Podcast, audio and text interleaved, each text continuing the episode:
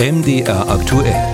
Hörer machen Programm. Unsere Hörerfrage heute kommt von Steffen Bayer aus Bad Schmiedeberg. Er will wissen, Seit Monaten wird in der Regierung um Geld gestritten. Da fragt man sich doch, warum man im Bund in Zeiten der leeren Kassen 11.500 neue Beamtenstellen geschaffen hat. Soll der Bundestag zur nächsten Wahl nicht verkleinert werden? Will man mit diesen zusätzlichen Beamten herumtricksen beim Abspecken? Dazu die immensen Summen, was die 11.500 Beamten kosten.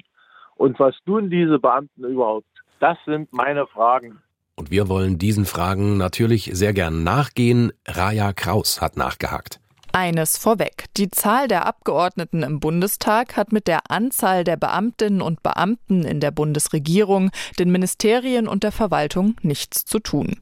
Wird der Bundestag also kleiner, heißt das nicht, dass mit weniger Abgeordneten automatisch auch Beamtenstellen wegfallen. Jetzt zu den 11.500 Beamtenstellen. Die hat die Ampel laut einer Analyse der Initiative Neue Soziale Marktwirtschaft seit Regierungsantritt geschaffen. Wir teilen die Kritik. Wir sehen seit Jahren einen permanenten Aufwuchs der Bundesverwaltung, sagt Rainer Holznagel, Präsident des Bundes der Steuerzahler. Im Vergleich zu einfachen Angestellten seien Beamtinnen und Beamte besonders teuer. Beamte wird man auf Lebenszeit. Insofern reden wir ja auch über einen großen und langen Zyklus. Und nach dem aktiven Ausscheiden des Dienstes fällt natürlich auch die Pension Pension an, aber eben auch eine Gesundheitsversorgung, eine Hinterbliebenenversorgung.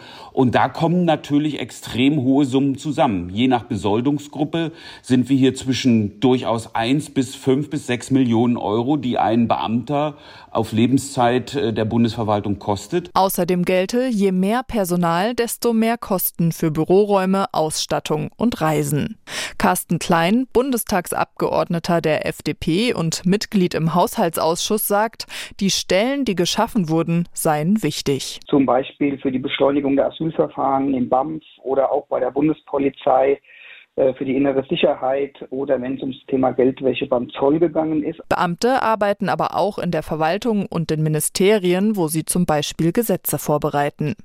Carsten Klein sagt, ihm seien nur 9600 Beamtenstellen bekannt, die in der aktuellen Legislaturperiode geschaffen wurden. Und jetzt werde durchaus gespart. In dem jetzigen Haushalt 2024 haben wir den Aufwuchs gestoppt und sogar einen ersten leichten Rückgang, das erste Mal seit zehn Jahren, ähm, eingeleitet damit der Personalkörper eben nicht weiter anwächst und damit natürlich auch nicht die Personalkosten. Beim Beamtenbund findet man sogar, dass angesichts wachsender Anforderungen zu wenig Kolleginnen und Kollegen beim Bund arbeiten und sieht im Sparzwang ein Problem. Schriftlich heißt es außerdem, Leider bedeutet die Finanzierung einer Planstelle übrigens noch lange nicht, dass diese auch besetzt ist. Wir reden hier von hochspezialisierten Fachkräften. Einig ist man sich bei einem Aspekt. Die Verwaltung muss besser und schneller digitalisiert werden. Um Personal einzusparen, heißt es beim Bund der Steuerzahler.